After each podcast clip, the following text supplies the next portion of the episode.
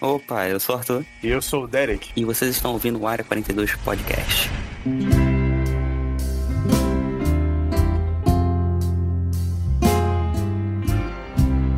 Assim como o Snyder Cut, eu mordi a minha língua violentamente, cara. Eu não, tenho, não tinha nem como morder a língua, porque, pra ser sincero, mesmo com ah, mordeu. eternos... Mordeu que no último programa tu falou, tu falou, ah, eu não sei, eu não sei nem a história. Não, exatamente, isso que eu ia falar. Não sei, eu não sabia nem o que esperar desse filme. Então eu tava bem, tipo, a expectativa meio que, não vou dizer zero, porque eu conheci os personagens quase zero. Foi uma surpresa muito agradável ter assistido esse filme, tipo, bem agradável mesmo. Ah, eu achei que seria ruim, não só por, por ser uma história que, tipo, ah, os caras imortal aí, como é que a gente vai criar a conexão desses caras, tanto nisso quanto em, no histórico recente da Marvel em filmes, por exemplo, pelo menos, porque o Viúva Negra é fraquíssimo e o Shang-Chi eu ainda não vi, mas muita gente fala que é horrível também. Aí eu fiquei tipo, ah, não sei se esse filme vai ser bom, Marvel não tá acertando aí há um tempo. Mas aí, meu irmão, calei minha boca, cara, calei violentamente, cara. Porque o filme é muito foda, velho. O filme, o filme é simplesmente surpreendente, né, cara? A gente foi, tipo, caraca, ah, vai ser mais um filme qualquer e, tipo, não, não foi só um filme qualquer. Ah, eu vi duas vezes. queria ter esse privilégio, mas, mas consegui assistir. Eu vi na sessão dublado com, com a, meus amigos na primeira vez. Aí foi. Eu, foi um filme. Eu gostei. Tipo, na, na hora eu dei 7, alguma coisa assim. Gostei muito. Não vou dar spoiler da minha nota, obviamente. Mas eu gostei. Aí eu fui, não, peraí, eu gostei desse filme, cara. Vou ver de novo, só que de uma, de uma forma melhor, né? Porque eu vi dublado, né? E tela, na tela não tão boa. Aí eu fui numa sessão legendada em IMAX. Olha, o, olha, o, o, olha como é que eu investi nessa porra. IMAX é bom, IMAX é bom. Caraca, que filme lindo no IMAX, Arthur, maluco. Caraca, parece que ele te dá um abraço. O filme, como uma entidade física, ele te dá um abraço. É, é uma lindo, notícia. cara. Lindo, lindo, lindo, lindo, cara. Aquela cena do, do Celestial gigante lá, que a Cersei tá pequenininha. Isso no IMAX, cara, é, é, é caralho, como é tipo usar um óculos 3D. Só que bom, tá ligado? Então, quer uma boa notícia? Você vai poder repetir essa experiência em casa, porque agora o Disney Plus, a partir do dia 12, vai incluir o IMAX dentro do, do aplicativo. É, mas eu não tenho uma televisão daquele tamanho. Então. Não, não do tamanho da tela do cinema, mas, pô, se tu botar uma televisão maneira, fica legal. É, fica, mas não é a mesma coisa, a gente sabe. O áudio também não vai ser a mesma ah, coisa. Ah, lógico, lógico, lógico. Mas já, já, pelo menos você vai ter a visão. É, vai ser alguma coisa já, sim. Já é alguma coisa.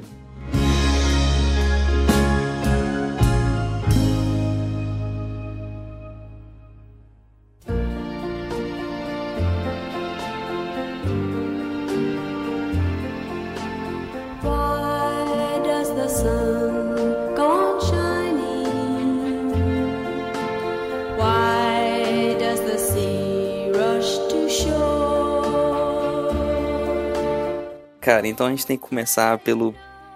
O que, o que eu diria ser um dos pontos altos desse filme. Atuações. Que personagens incríveis, que atuações fidedignas e. Mano, eu, eu vi um filme que, tipo, sem sacanagem, é digno de uns 3, 4 Oscars ali só pra personagens. Isso é impressionante, né, cara? Eles conseguirem fazer um filme que apresenta 10 personagens. Sim, sim. E a gente se importar com os 10, cara. É impressionante isso. os 10, né, cara? É, cara. Tipo, tem filme da Marvel que. Muitos filmes da Marvel que não faz isso, tá ligado? Direito. Não, tem muito filme da Marvel que o coadjuvante é simplesmente um cara qualquer, a gente tá. Tanto faz. Cara, nesse filme eu tava me importando até pelo mordomo do Kingo. Sim, sim, pra caramba. Tem Todo mundo tem seu, seu lado emocional que se importa, dá pra tem, tem uma cena do, do, do mordomo do Kingo, aquela hora que ele tá tipo, ah, obrigado por ter ficado aqui na companhia de Nossa, vocês. Eu agradeço por, por toda a humanidade, eu agradeço por vocês tentarem e tudo mais, mas Muito infelizmente bonito. agora eu prefiro estar com minha família, um negócio assim que ele fala. Mano, aquilo ali é de partir o coração de uma forma que, tipo, você vê um cara, um ser humano, perante deuses, tipo, vendo que, caraca, eu sou o único aqui que é o mais frágil e realmente vai, a gente vai morrer, tá ligado? A gente vai acabar. Velho, e eles são um mordomo, um cara que fica ali no fundo. Que eu acho que, esse, acho que esse filme aqui é até um ótimo exemplo da gente ver como é que as coisas podem ser muito bem feitas e sem a gente ter que ficar com esse, pô, será que vai ser ou não? Cara, dá na mão de alguém que sabe que ela vai fazer, entendeu? Dá na mão de alguém competente que ela vai fazer. Por exemplo, Vingadores 1. Eu não tô falando mal desse filme, hein? Claro que não. Vingadores é maneiro pra caramba. Só que na época, tipo, até hoje, na verdade, muita gente via que, não, eles tinham, obrigatoriamente, que fazer o filme do Thor, do Capitão, do Homem de Ferro e do Hulk para ter o Vingadores, para quando chegar lá a gente se importar já com eles. Aí para ter, o, pra ter tempo do filme ter a história dele. Aí aqui no Eternos, a gente não conhecia nenhum deles. São 10 caras. 10. E aí no filme eles apresentam a história desses caras, faz a gente se importar com eles e ao mesmo tempo apresenta a história do próprio filme, o conflito do próprio filme, como uma história isolada, sem precisar apresentar eles. Porra, cara, isso que é um filmão, cara. Não é possível que. Sim. Inclusive, a gente pode falar agora desse negócio de nota, né? Maluca que tem nesse, nesse filme. Tu tá ligado nisso, né? Que ele ficou não, com. Não, não tô ligado na polêmica, não. Eu, eu, ouvi falar que tem alguma coisa de nota no Rotten, mas eu não pesquisei. Então, antes do filme sair, os críticos lá, que todo mundo queria ser eles, né? Poder ver o filme antes, ficaram uhum. falando do filme. Aí começou a sair as notas. E aí as críticas, os fãs da Marvel, que na época eu via como a galera exagerando, mas hoje eu até concordo um pouco, ficaram putas porque as críticas eram muito negativas. E as críticas eram justamente de, de críticos falando: ah, ele foge muito da fórmula e é ruim. Na época, eu, Derek, eu fiquei tipo, peraí, gente, se o cara tá reclamando disso é porque ele foge da fórmula e é ruim, né? Só que aí agora que a gente viu o filme, eu, eu tô com o lado dos fãs da Marvel agora. Tipo, Também, o cara, ela fugiu da fórmula e fez um puta filme bom, tá ligado? A crítica do cara é uma crítica muito rasa. Porque fugir da fórmula é ótimo, pô. Fugir da fórmula e fazer um filme não, pô. Quer dizer, isso não é, é bom? Perfeito. Pô, você. Isso, isso aí é, engata já na, na, na, no próximo coisa que eu queria falar. Mano, esse filme traz todo um novo ar cinematográfico pra Marvel, tá ligado? Todo um novo peso. A gente tá, pô, a gente tá entrando agora numa fase, acho que é 4 ou 5, 4, se não me engano. Que, mano, a gente vai mexer com o multiverso, vai adicionar todo um peso narrativo agora diferente, porque a gente saiu de uma, de uma era e tá entrando em outra a gente vê um pouquinho dessa fórmula ser desconstruída e, e remodelada, digamos assim, pô, não é mais do que obrigação, tá ligado? Pô, e graças a Deus também, né? Porque a gente não aguentava mais essa repetição. Exato. A gente tem que 12 anos de Marvel com a mesma fórmula. Beleza, deu muito certo, foi muito divertido. Só que uma hora, cara, uma hora gente começa a enjoar. E tava ficando enjoativo. Eu vou voltar de novo a um diálogo que a gente já teve. Eu lembro na época que saiu o Homem-Aranha Longe de Casa. E eu falei, cara, esse provavelmente vai ser o último filme que eu vou ver da Marvel. Beleza, eles conseguiram me reconquistar e eu fiquei até hoje. Mas, mano, já, ali já tava começando a, enjoar um pouco, tá ligado? Aquela Boa, mesma historinha. Se não fosse o Ara 42, eu tinha parado no Ultimato, cara. Sério mesmo? De verdade, de verdade. Eu acho então, o filme do Homem-Aranha muito ruim, inclusive, o 2. Então, tipo, cara, é, é, é bem por aí, tipo, já tava esgotando a fórmula. Chegou uma época que tem que mudar. E, cara, que filme perfeito para iniciar essa mudança? Que filme talentosíssimo. Porra, se esse filme aqui fosse, fosse o filme que abriria a fase 4, eu acho que seria perfeito. Eu também acho. Tipo, dane-se Homem-Aranha 2, que o filme não faz nada. Viva Negra, foda-se também, tá ligado? Inclusive, eu vou, vou contar esse aqui como realmente a abertura oficial da fase 4. Ah, não, mas é, tem acho que a gente pode fazer isso. Vamos, acho que a gente pode fazer isso. A gente pode, é. Esse aqui é o filme que abriu a fase 4. As séries a gente vai deixar separado porque realmente veio antes. Mas esse aqui abriu a fase 4. E, cara, parte disso, dessa, dessa, desse novo ar, vem muito da diretora. Que, cara, quando ela foi escolhida, inclusive eu lembro de ter sido anunciada, ela não era, digamos, não era muito nome em Hollywood. Tipo, não tinha muito, ah, quem é Chloe Zhao e tudo mais. Mano, eu não vi ainda, tô pra ver, mas ela soltou o filme Nomadland, que todo mundo até agora deve ter muito ouvido bom. falar. É muito bom, muito bom. Que simplesmente ganhou o Oscar.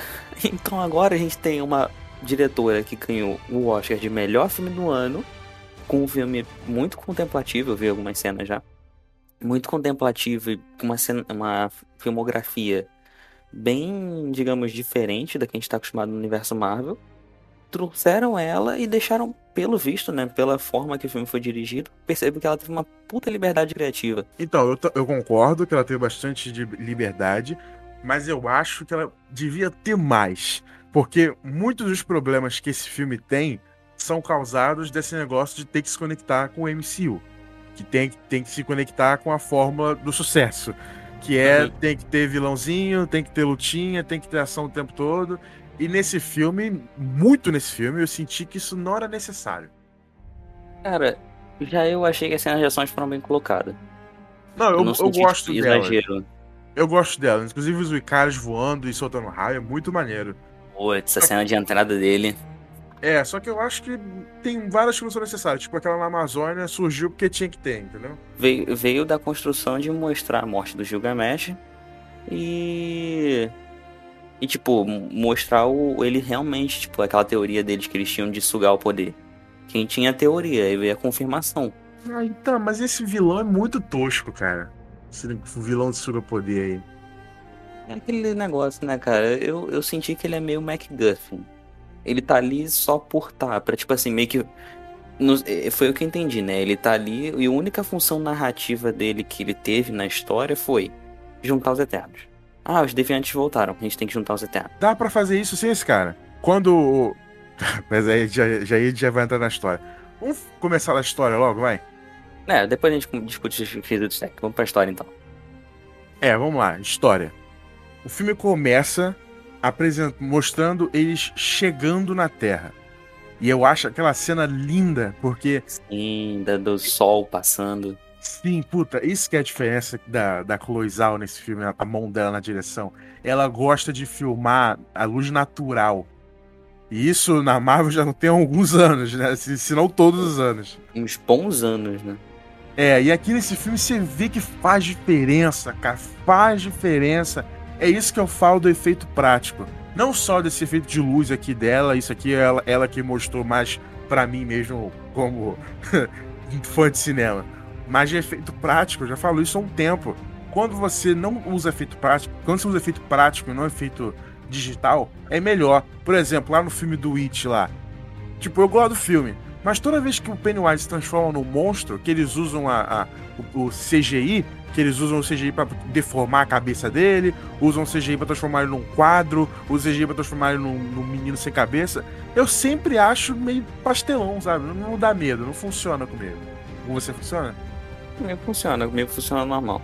Então, eu acho uma merda, eu, não sinto nada, eu só acho horroroso. Tipo, fico, gente, isso é obviamente uma parada de CG, entendeu? Tipo, não tem textura, não funciona comigo. E no segundo filme, principalmente, naquela cena lá dos insetos na mesa, eu acho que efeito prático funciona mais. Tipo, no Star Wars, por exemplo, o Baby Yoda é um, é um bonequinho.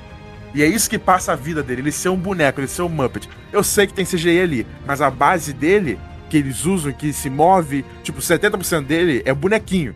Isso faz falta, cara. E nesse faz, filme eu senti que isso foi, entendeu? Ela usar então, a luz natural foi, me, me botou no filme. Eu acho que existe um limite entre, tá, aqui o, o físico não deixa, a gente vai ter que usar o CGI, por exemplo, o caso dos deviantes, e o efeito prático de que aqui, tipo, tá, isso aqui dá pra gente criar na vida real. Tipo, as armaduras, por exemplo. Não sei Bonita se você.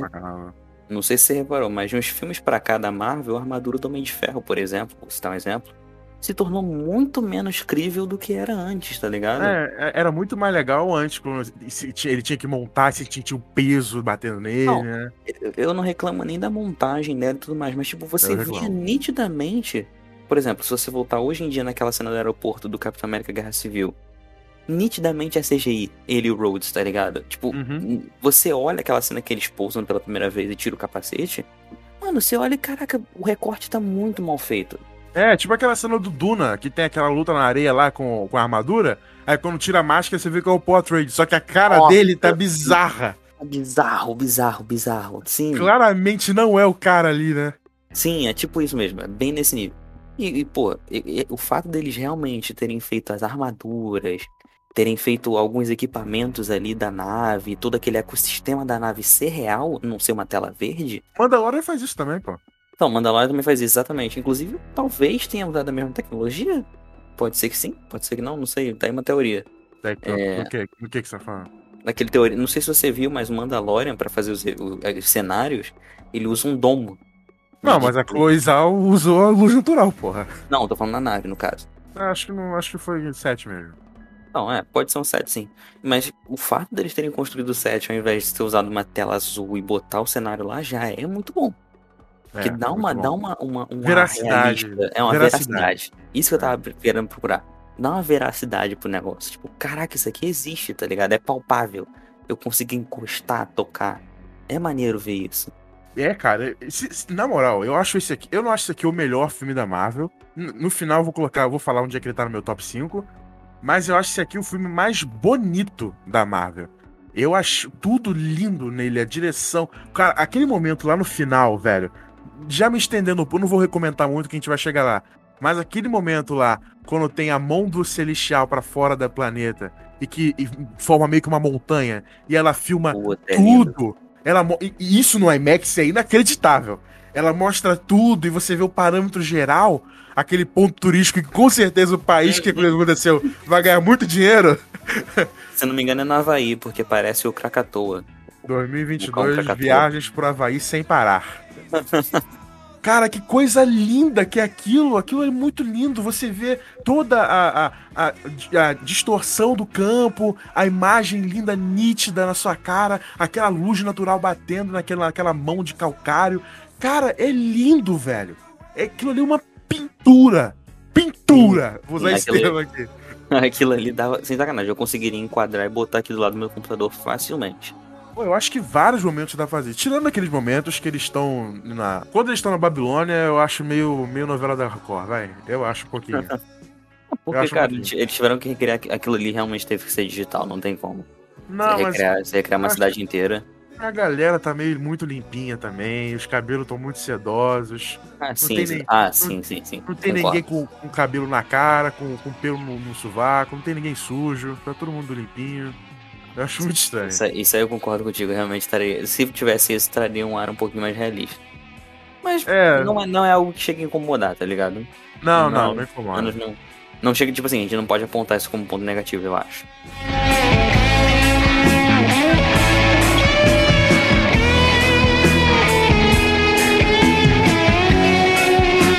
Que roteiro bem escrito, cara, sem sacanagem. Eu, eu não sei você, mas eu não esperei, não cogitei em nenhum momento a traição do Icarus. Eu também não, eu também não. Também tipo, não, e eu gostei muito disso. Eu, sim, quando eu descobri, eu fiquei tipo, mano, ele sabia esse tempo todo. Caraca, ele, tipo, ele vai fingindo um personagem o filme inteiro, tipo, ah, eu nem sabia que os deviantes estavam aqui, eu vim por causa do terremoto. É, pô, ele tava todo tipo assim, não, a, realmente a, a, a Cersei que tem que ser a líder, porque o, o, o Arishem escolheu ela e tudo mais. Inclusive, Sim, ela é uma puta líder. Eu achei, tipo assim, mano, que personagem incrível, foda é a Cersei. Simplesmente foda. Eu, eu discordo, eu acho ela mais fraquinha dele, sabia? Sério, você achou? Sim, eu gostei de todo mundo, mas ela eu achei mais fraquinha. Puta, então, meus favoritos do filme é Fastos, em quinto lugar. Depois eu boto a Macari. Macari é muito maneira. Apesar dela ter poucas falas, até porque ela tem que fazer. É, não tem nenhuma fala. apesar de ter poucas escritas, né? É, é. Mas apesar das poucas falas, ela é uma personagem é bem construída pra caramba. Eu gostei bastante dela. Em terceiro lugar, o Druig. O Druig eu achei ele muito da hora. Tipo, toda a parada dele, tipo. Porque ele, ele é o que mais se conecta com os humanos, né? Tirando a, a Cersei. Puta, esse cara é muito, muito complexo mesmo. A primeira vez que eu vi, eu não curti muito ele. Porque eu acho que o ator tem cara de cuzão, tá ligado? Ele tem, tem, ele tem cara de vilão. Ele tem cara de cuzão. E aí, enquanto eu vi o filme, puta, esse cara é cuzão. Mas aí as atitudes dele, ele não é cuzão. Ele é um cara que ele realmente ele viu que, pô, a gente, a gente tem tanto poder para ajudar essa galera e, e vamos deixar eles se matando. Uhum. É isso que a gente vai fazer, a gente tá sendo conivente com isso. E essa é uma discussão muito interessante. Se, se deuses têm o poder de evitar que nós façamos atrocidades, eles não evitarem isso, faz deles coniventes com aquilo ali, faz deles culpados, eu sei que. Eu não quero.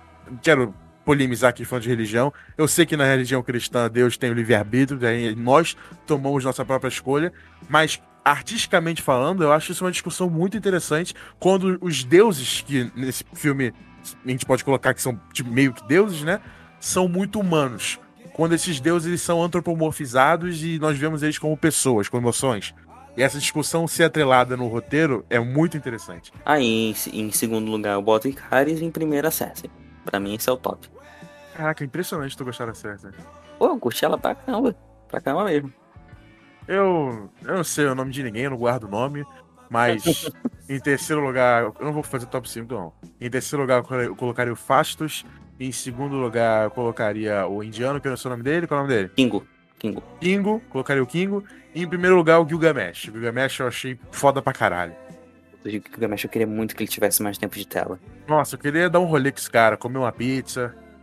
Puta que pariu, Mano, que cara legal, a, cara. A cena é triste, né? Mas a cena que ele tá lá com a torta, ele, vocês querem torta? Ele recebe a notícia, ele amassa a, a, a panela, é maneira.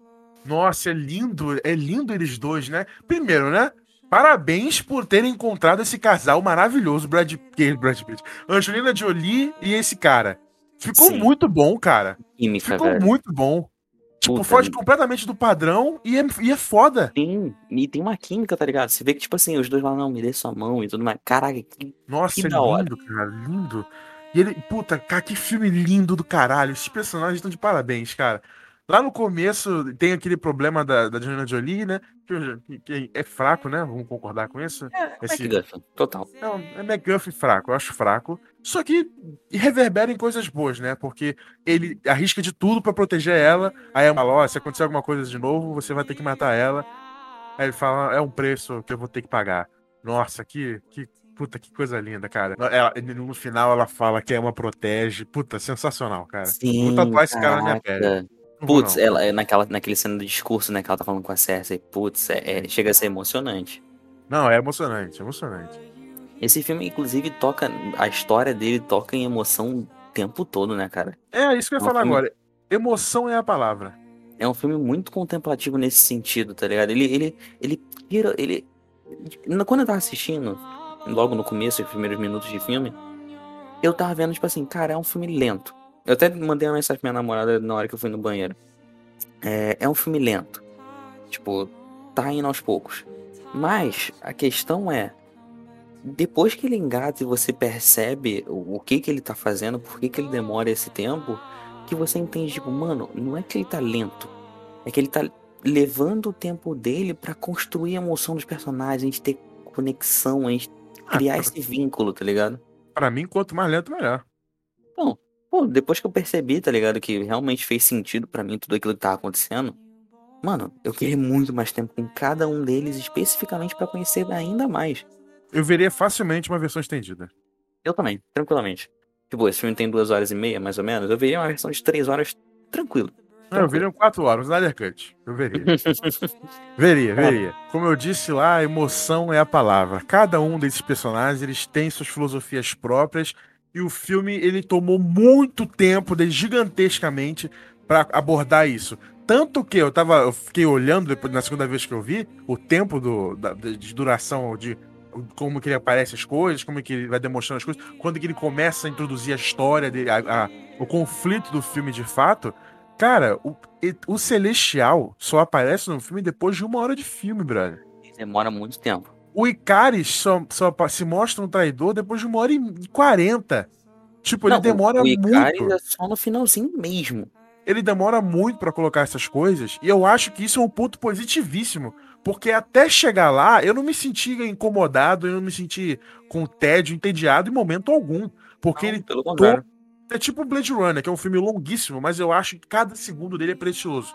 Porque ele toma todo o tempo dele para desenvolver aqueles personagens desenvolver aquele, aquele universo. Porque isso é necessário. Não adianta a gente ver uma história maneira se a gente não se importa com os personagens. Já falei isso aqui diversas vezes.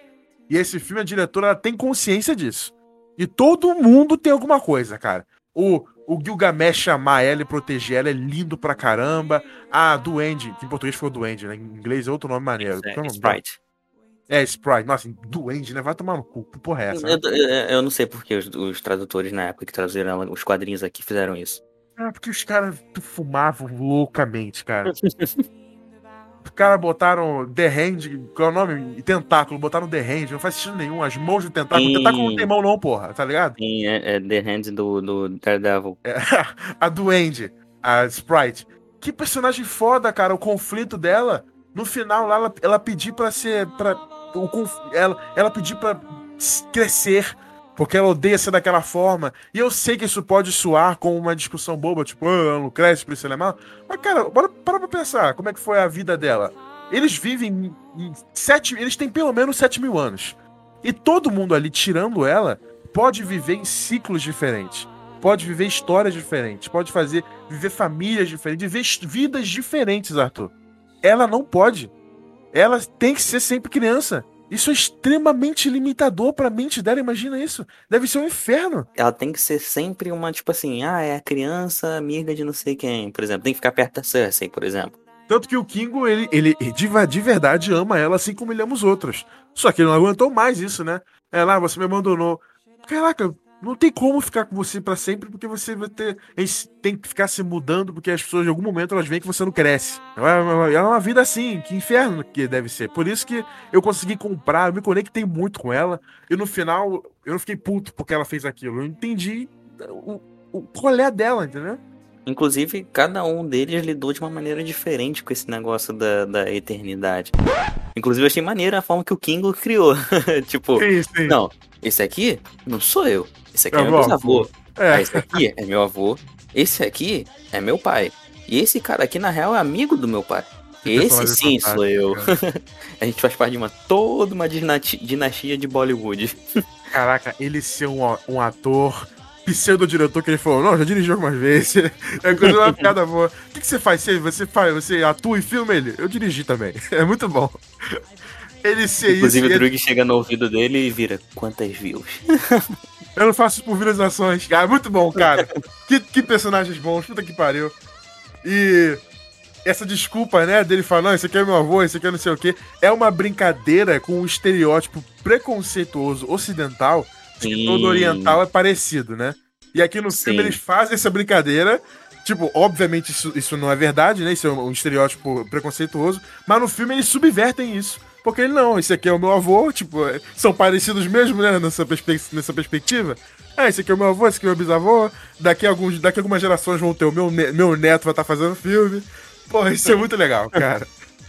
Cara, genial a forma criativa que eles fizeram de discutir um pouquinho esse, esse, esse estereótipo e também encaixar, tipo, mano, faz sentido, tá ligado? Nossa. Caraca, ele se disfarçou. É tanta desculpa boa para colocar elemento bom, cara. Por exemplo, a parada da, do, do, do, aquecimento global. Você viu que os deviantes, eles, se, eles voltaram Sim. porque derreteu as geleiras? Por causa da.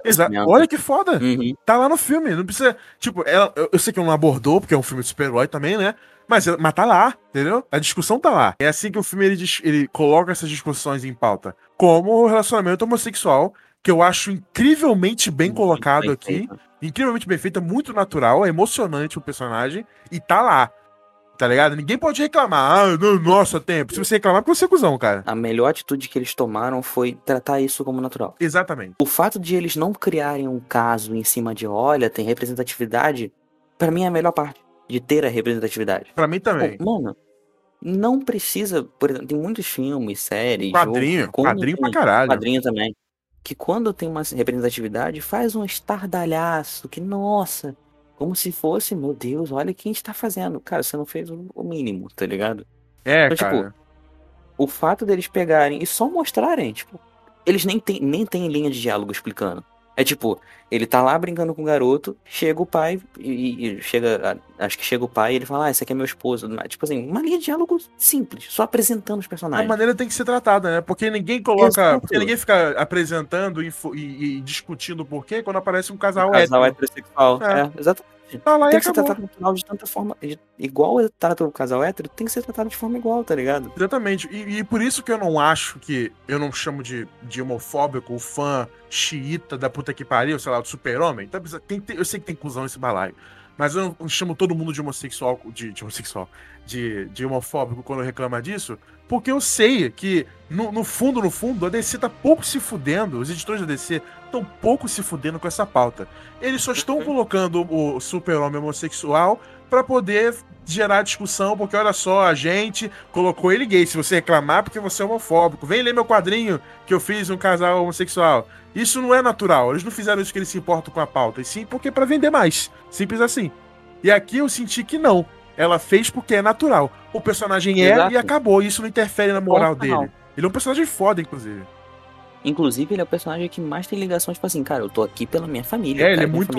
Ele é muito humano, né? Nesse sentido. Ele é sim, ele, é, ele acho que ele é um dos mais próximos com, com, com o ser humano normal.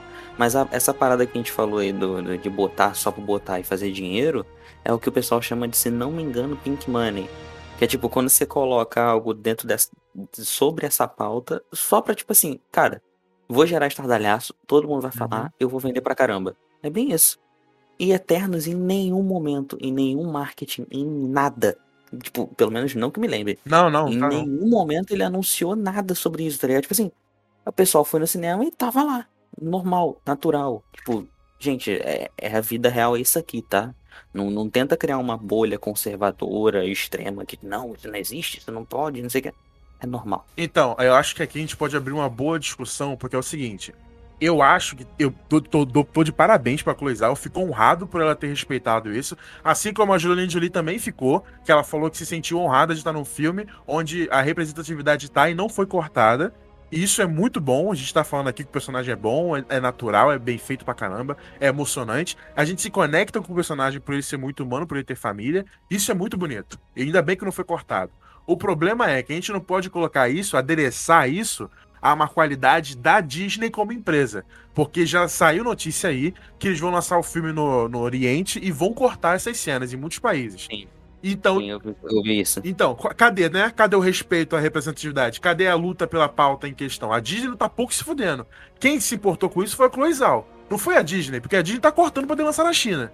Se eles se importassem mesmo, mantinha assim mesmo, foda-se. Então, é, é, existem países no Oriente Médio que tem toda uma parada que a gente tem que combater ainda, que é o, o- a homofobia e todas essas fobias, assim, institucionalizadas, palavra difícil. Que, tipo, existem leis reais pra matar, ou pra prender, ou pra várias formas de terríveis de lidar com essa É um situação. bando de fudido homofóbico, é isso. É, então, a gente, é uma pauta que a gente tem que trabalhar. A gente tem que te- tentar reverter essa situação, melhorar o mundo pra todo mundo. Mas é difícil, realmente. E eu acho que a Disney deveria ter sido corajosa o suficiente. Lógico que é difícil a gente falar porque, caraca, isso poderia gerar um bando de, de, de processo e tudo mais, mas Ah, não, então não não, lança. é, não é na. Então não lança. Exatamente, não é, nossa, não é nossa função discutir isso aqui. Eu acho que a gente Mas, pode sabe, criticar, faz um repúdio aí. Ah, então não vamos lançar, porque o nosso filme é assim e acabou. Exatamente. Respeita a minha arte. Eu né? acho, eu acho que essa deveria ser a função da Disney, não é lançar uma versão censurada. É falar, tipo assim, olha, gente, se, se a gente não pode lançar, então a gente não vai lançar. É porque quando tá Porque- censurando, parece que tá sendo conivente com a atitude dos caras. Exatamente, isso que eu ia falar. Era pra onde eu tava eh, levando o raciocínio. Você tá sendo conivente, cara. Você tá aceitando isso. Então, tipo, é uma atitude que a gente não deve aceitar. A gente deve, pelo contrário, lutar contra. Então, se o país não aceita por causa de leis homofóbicas, vocês não vão ver o filme também. É, Desculpa. concordo. Porque a arte, a arte foi feita pra assistir com o casal homossexual, afetivo ali dentro do- faz parte da história. É, até um porque casal se cortar isso, vai ser só um personagem foda-se, né? Sem, sem história. Exatamente. Até porque a motivação do Fastos é a família dele. Exatamente. Não tem como tirar isso do personagem. Ele faz parte do Tipo, personagem. Você, você tirou parte que constrói o personagem? Exatamente, é parte dele. Então, tipo, se não for pra lançar o filme com uma parte essencial, tanto de forma social quanto pra própria história do filme, então não lança.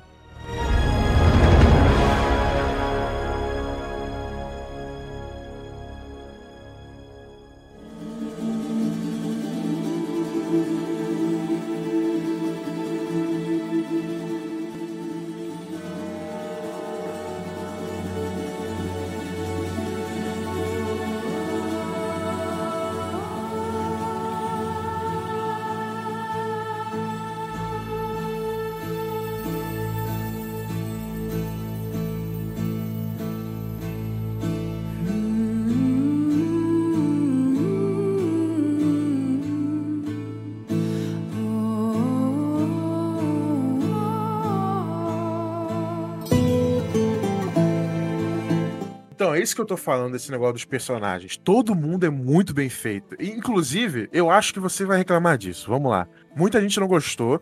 Da primeira vez eu achei meio merda também, mas depois eu passei a gostar. Que é a parada do. eu, não lembro, eu não lembro o nome de ninguém, cara. O indiano, qual é o nome dele? Porra. Kingo. O Kingo, isso. O Kingo, no final, ele fala que ele não vai porque ele fala: pô, gente, eu concordo com o Icarus, eu não quero brigar com vocês, então eu vou me abster, não vou entrar nessa discussão. Você gostou? Recuso ferir vocês pela minha crença. Vamos, deixa eu falar o que eu achei primeiro. Talvez eu até mude a sua percepção, porque eu acho que você não gostou como as outras pessoas. Eu gostei dele não ter ido. Eu sei que faz falta, tipo, pô, seria tão maneiro ver ele lá. Mas pensa comigo, em tantos outros filmes, o cara ia falar que não ia, aí alguém ia mandar mensagem pra ele, ou o cara ia falar lá, o, o, o, o mordomo dele, pô, chefe, vai lá que eles estão lutando. Aí ele ia pensar, aí ele ia aparecer no final. Isso é até meio, meio clichê. Tantos Sim. filmes fazem isso E aqui eles decidiram não fazer. Eu acho que foi tanto para quebrar esse clichê, tanto para estabelecer o personagem como, como alguém, né? Ele tem opinião, não concorda, não vou. Eu não achei isso ruim, eu achei isso muito bom ele não tá lá. O que, que você achou, cara? Eu também não, eu também não achei ruim, não. Eu também concordo. Ah, eu, graças, tipo a Deus, assim, doutor, graças a Deus. Eu não tinha pensado nesse ponto de, tipo assim, ah, é pra subverter o clichê, porque eu realmente nem tinha pensado nesse clichê, não. Mas, é. Eu, tipo assim, quando ele falou aquela parada, tipo, eu me recuso a ferir vocês pelo que eu acredito. Isso Mano, pra mim aquilo ali foi tipo assim, mano, construção de personagem. Pum, ele mostrou a opinião dele. E ele tem respeito o suficiente pela família dele pra, tipo assim, cara, não vou me envolver nessa discussão se eu sei que vai ser gente machucada. Então, cara, vocês têm a opinião de vocês, eu tenho a minha. Se for pra gerar um conflito, então prefiro me afastar. Pra mim, isso aí foi construção de personagem.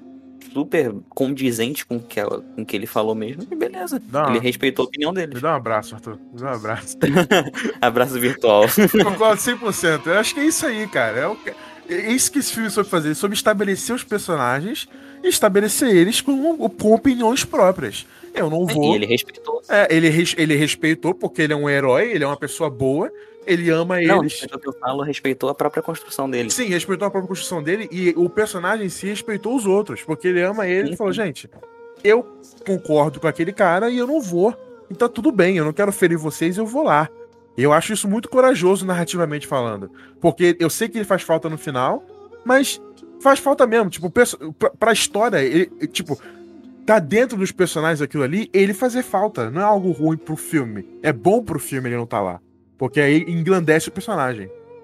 Exatamente, mostra que ele, tipo assim, ele tem realmente os princípios dele e ele vai seguir aquilo. Pô, isso acontece com o Icarus também. Porque eu não acho que ele tá. Ele é um personagem do mal, não. Ele é um cara complicado, né? Ele é um cara que ele tem a crença dele, tipo, pô, ele, ele, ele nasceu com uma missão. Ele foi programado, porque ele é literalmente praticamente um robô. Mundo, né? Ele foi programado pra aquilo, tipo, mano, ele tá com aquilo ali, ele vai cumprir.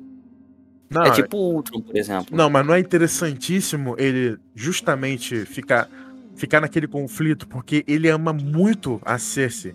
E quando ele vê que. Ele já sabia, na verdade, que ela amava os humanos, da, eles, ela amava aquele planeta, amava os humanos. E aí ele descobriu que, cara, todo mundo vai morrer nessa parada. Tipo, ele descobriu que o planeta ia ser destruído. Como é que ele ia falar isso pra ela? Ele achou melhor ele se afastar. Eu acho isso condizente com o personagem. O amor dele é Sim, tanto que ele não quer ferir ela. Não quer ferir ela de forma alguma. Então, ele, ele simplesmente se afasta e depois só retorna quando tudo realmente tá é, caminhando É. pra, pra o destino. É, quando ele vê que ela vai lutar contra aquilo que eles estão há 7 mil anos fazendo, né? É, ele. Não, puta, vou ter que, vou ter que, vou ter que fazer alguma coisa. Agora é hora de intervir. Agora chegou a hora.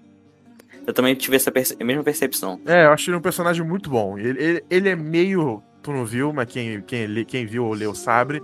Sabe, ó, Star Wars aqui. Sabe? sabe, ele é meio Theon Greyjoy no, no Game of Thrones.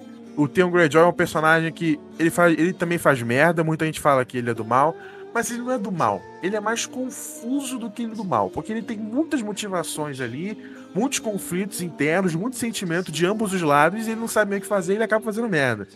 E é isso que eu acho que o Icarus faz, que ele ama muito a Cersei, ele deve amar todo mundo ali também, só que ao mesmo tempo, a missão dos caras é esperar o planeta ser destruído, né? Então, eu acho que faz sentido o, o que ele faz no final.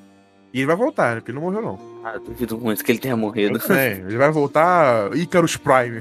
Até porque ele é, ele é um personagem importantíssimo nos quadrinhos. Ele é poderoso demais. Então, tipo, eu acho que ele com certeza tá com a, com a volta carimbada já. E aí, partindo da traição, a gente vem ao ápice do filme. Que é, cara, tudo aqueles que eles construíram. Toda a civilização que eles tiveram ali desde o comecinho. Inclusive, detalhe interessante da faca depois tá no leilão de artefatos antigos. Muito maneiro. É, toda a civilização que eles ajudaram a construir. Eles, tipo, eles pegaram do nada e, tipo, vamos aos poucos, vamos levando. Inclusive, achei a construção genial.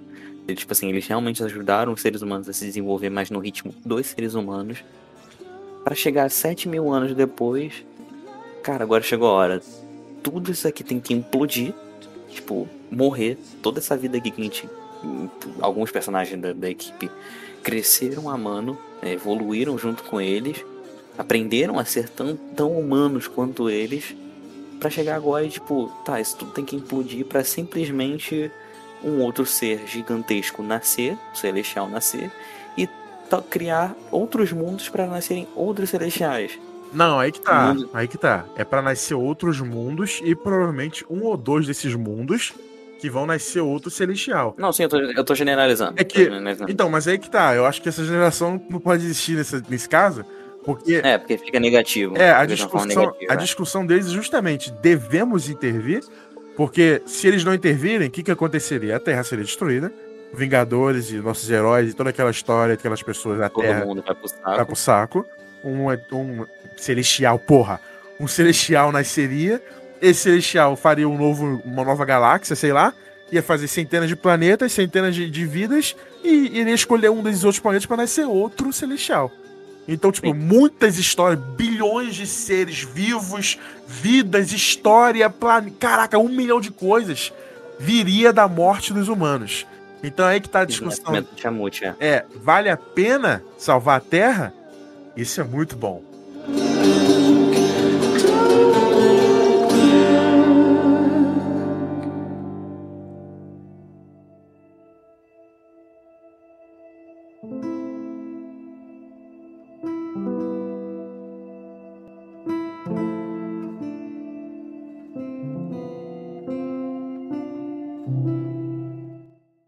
Uma pauta interessantíssima, porque, tipo, cara, você vai deixar de. Tipo, você vai deixar bilhões de pessoas morrerem, porque, tipo, tem que nascer o Tiamut, mas você tem a possibilidade de nascer outras vidas, milhares de vidas em outros planetas. Bilhares? Trilhares? Você... É, infinitas, na real. É. Porque bilhões não são no nosso planeta, pra, ter, pra gente ter uma noção. Eles são, é, sei lá, infinitas vidas. Não tem como contar é, infinitas vidas, possibilidades de vida, né? A gente tem que falar possibilidade porque a gente não tem certeza. Mas infinitas possibilidades de vidas. Em troca de matar toda uma população que você, tipo, você cresceu vendo. Você, tipo, você cresceu junto com eles. Eu acho que é a mesma questão que a gente virar, tipo assim, pra um pai e escolher, tipo, ah, qual dos teus dois filhos se sacrifica? Só pode salvar um. Tá ligado? É, eu... eu... vejo muito, eu, eu vejo muito nessa questão, tipo, pô, de um lado você tem, tipo, caraca, a possibilidade de vida em milhares de planetas. Do outro, você, tipo assim, você tem uma vida que já existe, já evoluiu, e você, tipo, tem carinho, você tem afeto por ela. Eu acho que aqui é uma discussão de, dessa motivação dúbia, né? Parecida com a do The Last of Us. Só que aqui eu acho ela mais romântica. Vou desenvolver o porquê. Lá no The Last of Us, né? Todo mundo já sabe, quem não sabe, spoiler. O, o Joel tem que escolher entre deixar a Ellie ser morta porque ela, é, ela tem a cura da, da do vírus na, na, cabeça dela, e com ela morrendo, a cura ia vir e as pessoas iam viver e o mundo ia ser salvo, né? Ele tem que escolher entre a vida do mundo inteiro ou a da Ellie, que é a, entre aspas, filha dele ali. E aí ele escolhe a Ellie, né? Porque ele não quer perder a filha dele de novo. E lá, uhum. a gente sabe, a gente entende que é o sentimento do cara, ele é um pai, ele perdeu a filha, ele tá com uma nova filha aqui. A gente entende isso, mas ao mesmo tempo a gente sabe que a escolha dele foi. Qual, qual egoísta. Foi egoísta. Ele fez uma escolha egoísta. Mesmo a gente entendendo de onde veio isso. Mas foi egoísta no final Sim. das contas. Aqui eu acho que não é egoísta porque tem um. Talvez seja egoísta sim, na verdade. Mas eu acho que tem um romantismo por trás disso. Porque é aí quando a gente. A, tanto a Cersei quanto a gente para pra pensar. Porra, o mundo. A, o universo inteiro sofreu com o Thanos lá, perdeu metade da civilização. Inclusive, foi isso que atrasou o nascimento do, do, do Celestial. Foi, muito maneiro. Muito maneiro. E aí o universo sofreu com aquilo, tipo, bilhares, trilhares de vidas sofreram, foram perdidas com aquilo. E a Terra, o planeta Terra, os heróis da Terra, seis candango, sal salvaram o universo. Então, alguma coisa de especial esse pequeno planeta azul tem. Então a gente não. Essa pequena bola de água tem. É, a gente não pode jogar isso, isso fora. Esses caras lutaram para salvar o universo. Eles merecem serem sacrificados em prol de salvar, tipo, de, de criar outras vidas? Merecem? Cara, pior que você botou em pauta agora uma coisa que eu não tinha pensado. Sim, é, a gente tem as pessoas que salvaram todo o universo Inclusive, até mesmo os, os outros universos criados pelos Celestiais. Caraca, foram eles aqui dessa terra que criaram, que, que, de, que criaram não, que derrotaram. Então, tipo, realmente, caraca, você vai matar as pessoas que simplesmente salvaram tudo? E essa discussão é interessante, né? Por isso que eu não consigo ficar puto com o, o, o, indiano ter fugido, porra. Ele tem uma opinião e faz sentido concordar com ele. E o Icarus também, pô. Todo mundo ali teve uma opinião definida e, tipo, realmente tem porquê. Por exemplo, a Cersei é apaixonada pelos humanos. Ela gosta de conviver com os humanos. Sim. Tanto quanto a Jax, por exemplo. Então, tipo, tem um porquê eles quererem evitar aquilo. Igual também a Duende, por exemplo, queria que tudo acabasse para ela ir para um outro lugar e finalmente ter um corpo diferente. É, cara, isso é muito lindo, velho. Isso é muito lindo. Então, deve ser um motivo muito pessoal para tipo, cara, não, eu prefiro que acabe, ou se não, cara, eu prefiro que continue. Cada um tem um motivo muito específico e muito bem, tipo, incluso na história. E o que mais dá pra gente se conectar é o do, do Fastos, né? Porque, porra, se, se eu não fizer isso, o meu filho e o meu marido vão morrer, a minha família vai morrer. Não tem como ele o cara não lutar com frase, isso. Ele fala uma frase muito, muito maneira, que é ele falando que quer consertar a bicicleta do Jack. Sim, que coisa linda, né? Ele é tipo assim, cara, eu quero voltar pra casa para consertar a bicicleta do Jack com minhas próprias mãos. Caraca. Mano. Eu tô emocionado aqui, cara. Sabe quando você dá um sorriso e você fica olhando para dentro? Eu tô assim agora. É bem isso, tá ligado? É um filme que, tipo, a gente consegue entender. Eu acho que é por isso que ele é um filme que, que conecta tanto com a audiência, porque os personagens são incríveis e têm motivações incríveis. Pô, eu acho. Eles são humanos. Eles, pra mim, são muito top, melhores personagens da Marvel agora, sinceramente. Todo mundo ali. Não, também. Pra mim, aquilo ali é, é um dos ápices de construção de personagens que a Marvel já teve. Disparado.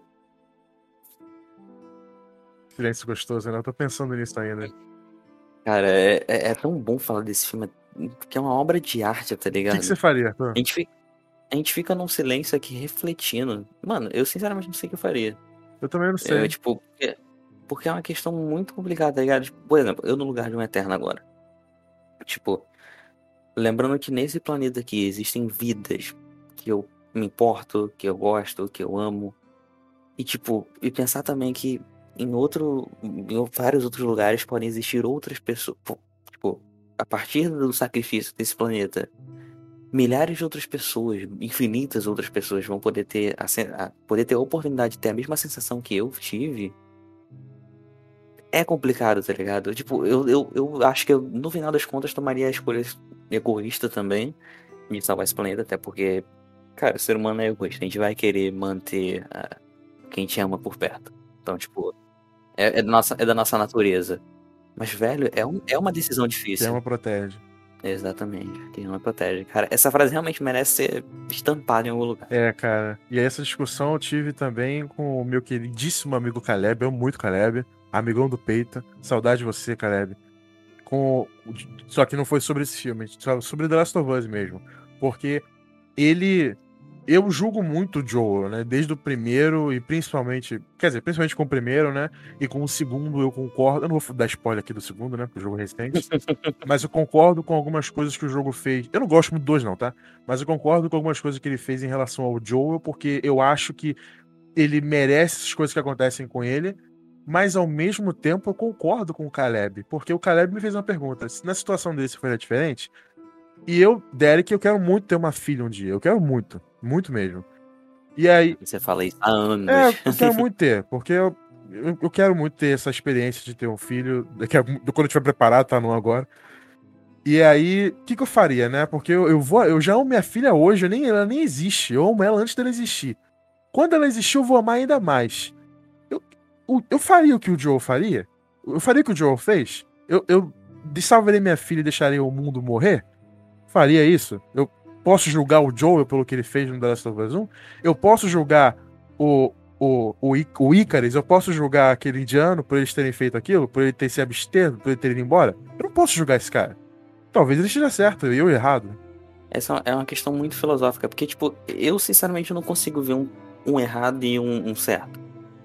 E lógico, existe ponto egoísta, que é a gente selecionar por nós mesmos, tipo assim, não, eu quero manter essa realidade aqui para mim existe o ponto altruísta, que é tipo, não, eu prefiro me sacrificar, mas todo mundo vai ter a oportunidade. Mas, cara, a gente numa situação que é realmente, é, é praticamente uma situação assim, pai e filho. É, ou mãe e filho, é, tanto faz a ordem. Mas é bem uma situação assim. Tipo, cara, você tá escolhendo entre algo que você ama e, sei lá, salvar milhares de vidas. É a mesma coisa. É, é, é pior que vocês citam um bom exemplo. É a mesma escolha que o Joe fez. Ele escolheu entre a vida da filha dele ou a vida da humanidade. E ele, no final das contas, cara, a gente, por mais que a gente falhar, ah, não, talvez o Icarus até esteja certo, talvez o Joe até esteja certo. Mas no fundo, cara, a gente toma. Então, é certo não, desculpa, errado. Mas no fundo, a gente. O Joe tá errado no caso, o Icarus estaria certo. Mas no fundo a gente vai tomar a mesma atitude, cara. A gente vai querer proteger quem a gente ama. Não tem como. É, o Joe fala, inclusive, no 2, né? Se eu pudesse voltar no tempo, eu faria tudo de novo. Uhum. É, inclusive uma cena emocionante dos dois. É, é, uma das poucas cenas boas que o jogo tem. E eu acho que agora a gente pode ir pras notas, né?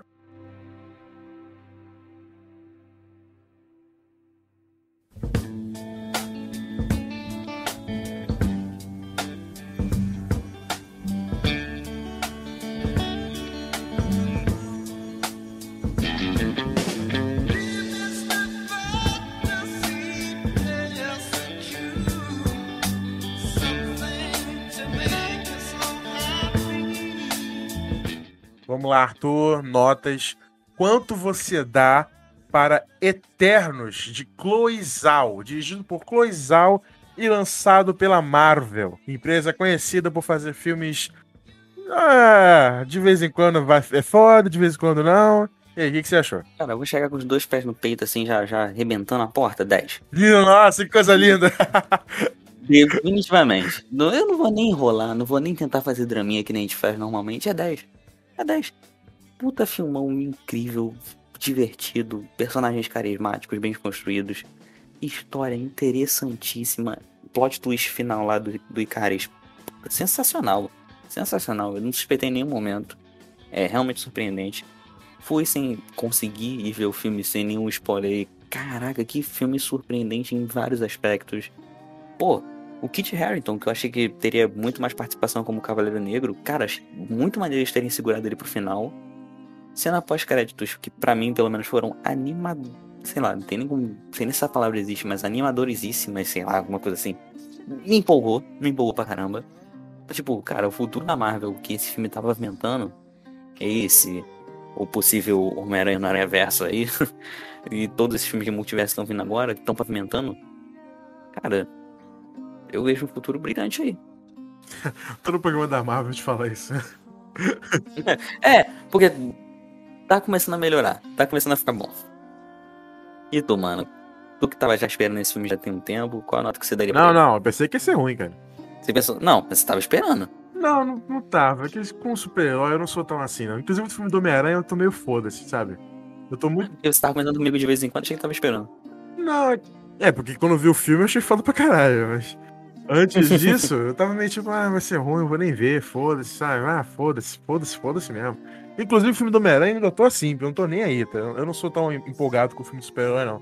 Eu tô muito mais empolgado pro, pro Matrix, pro Matrix, por exemplo. Enfim, foda-se, né? Outro assunto. Isso aqui não, é Outra isso aqui não é o Calinha Pauta.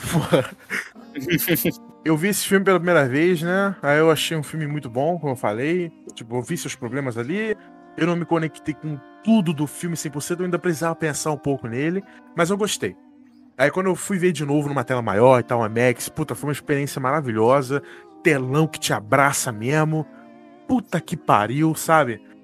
E aí, conforme eu fui discutindo aqui com você, o filme foi crescendo mais ainda para mim. Todas essas questões com os personagens, com a história, a motivação deles, o, a forma como, como a gente se conecta com eles, porque, porra, é um desafio foda se fazer um filme assim.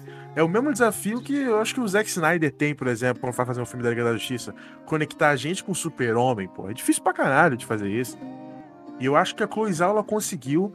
Eu acho impressionante como que ela me conectou com aqueles caras, com o Druig, que a primeira vez eu não gostei, mas depois eu gostei muito, é um personagem muito bom, com o drama do, do Fastos, do, do Gilgamesh, da Cersei, do Icaris. Eu acho todo mundo muito interessante.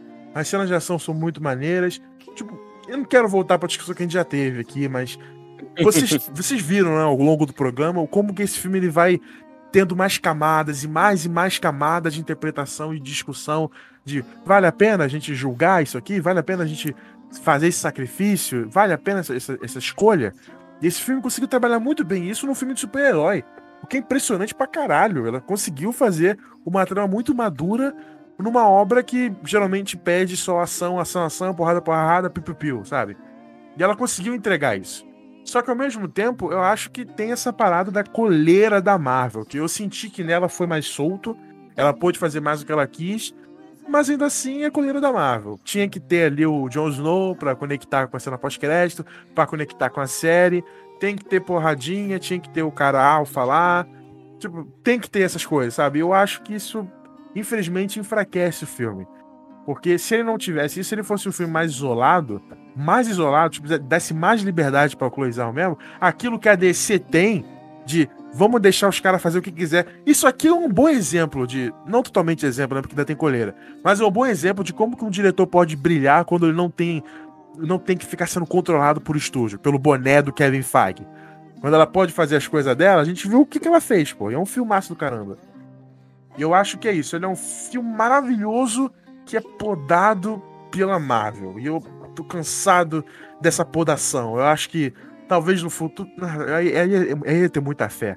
Mas talvez no futuro onde o universo da Marvel não seja tão conectado mais, no futuro, tipo, ah, quer saber? Foda-se, agora a gente já entregou. Não, não sei, é muito, muito sonho.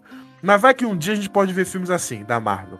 Filmes soltos, tipo, ah, o cara chega lá, eu quero fazer um filme do Punisher e foda-se. Não tem que conectar em nada, vou fazer um filme aqui, foda. Ah, morreu, pronto, acabou. Ah, quero fazer outro filme do Punisher. Tudo bem, faz aí. Com outro cara, foda-se, sabe? Essa liberdade que a DC tem.